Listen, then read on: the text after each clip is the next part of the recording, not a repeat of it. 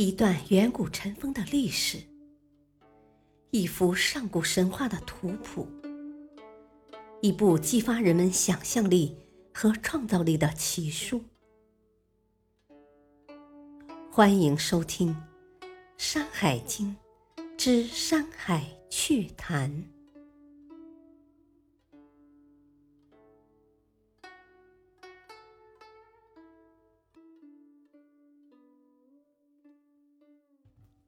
第二卷《中次九经》译文。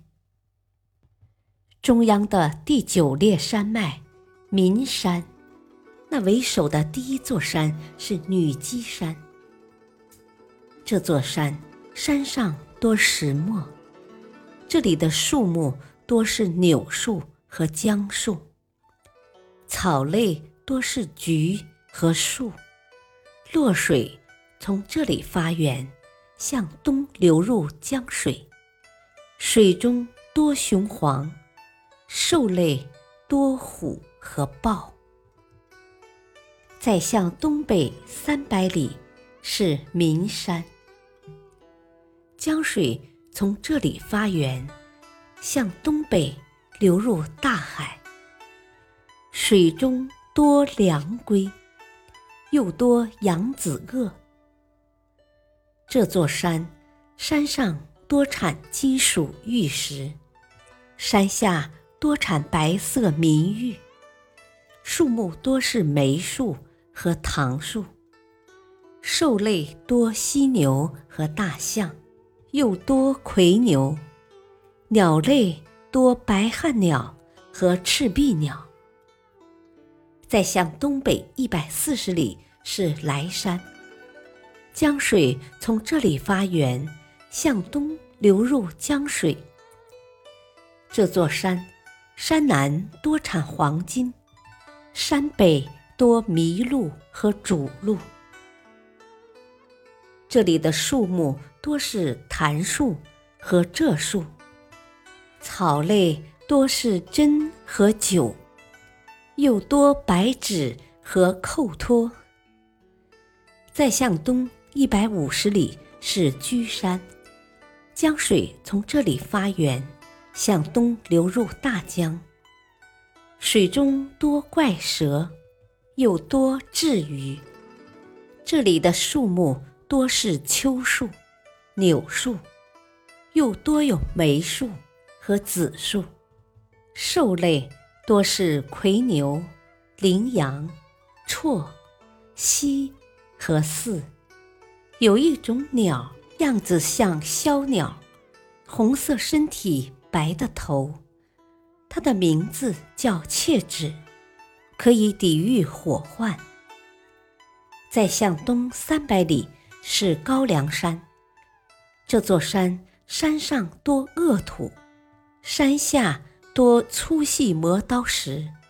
这里的树木多是桃枝和钩端。有一种草，样子像葵草，开红花，结豆荚形果实。花萼为白色，吃了它能让马跑得更快。再向东四百里是蛇山，这座山山上多产黄金，山下多恶土。这里的树木多是荀树，又多玉樟树，草类多是嘉绒和绍兴。有一种兽。它的样子像狐狸，长着白色尾巴、长耳朵，名字叫侍郎。见到它，当地就会有兵祸。再向东五百里是格山，这座山山南多产金属，山北多产白色明玉。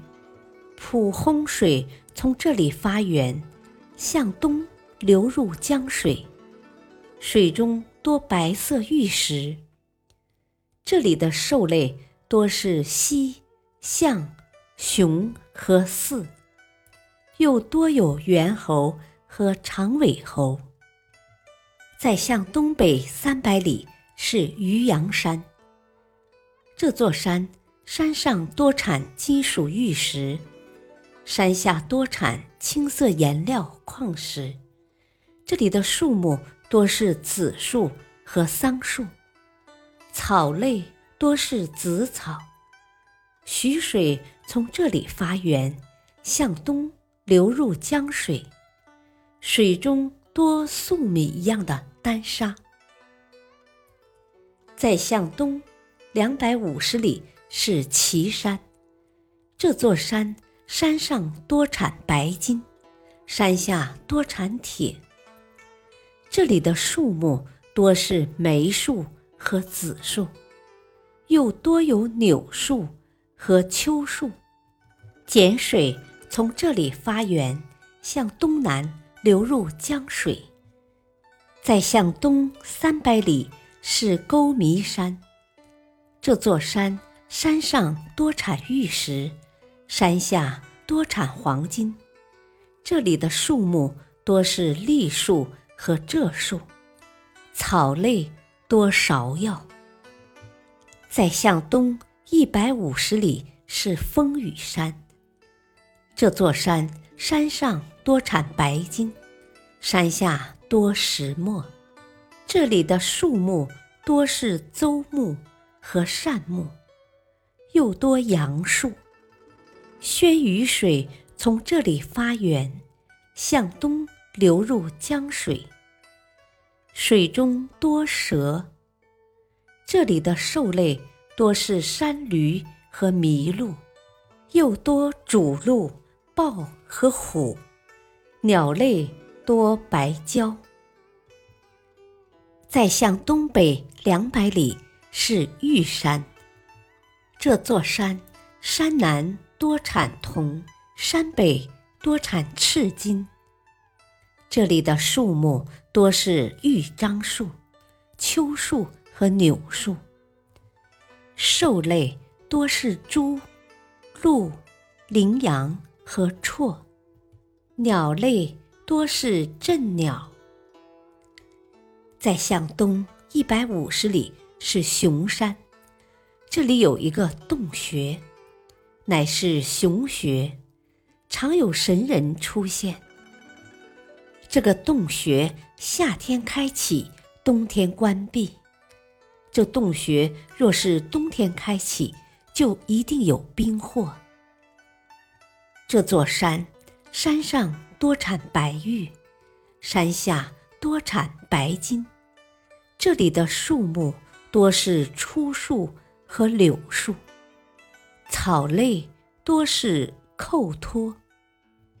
再向东一百四十里是龟山。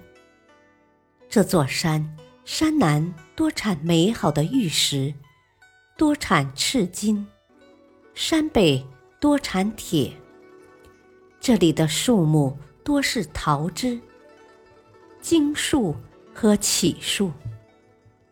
再向东两百里是葛山，这座山山上多产赤金，山下多坚石。这里的树木多是樟树、栗树、橘、柚以及秋树和柳树。兽类多羚羊和绰，草类多嘉绒。再向东一百七十里是贾超山。这座山山南多黄垩，山北多美好的赭石。这里的树木多是樟树、栗树、橘和柚。其中多有龙须草。从岷山的开头算起，即从女积山到贾超山，共计十六座山，全程三千五百里。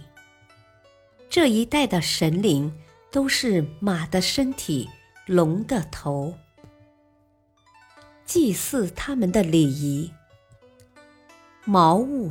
用一只公鸡埋起来，祭祀的精米用稻米，岷山、沟弥山、风雨山和龟山都是宗主。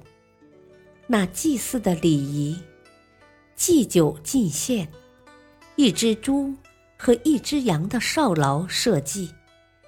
祭祀的玉用一块吉玉。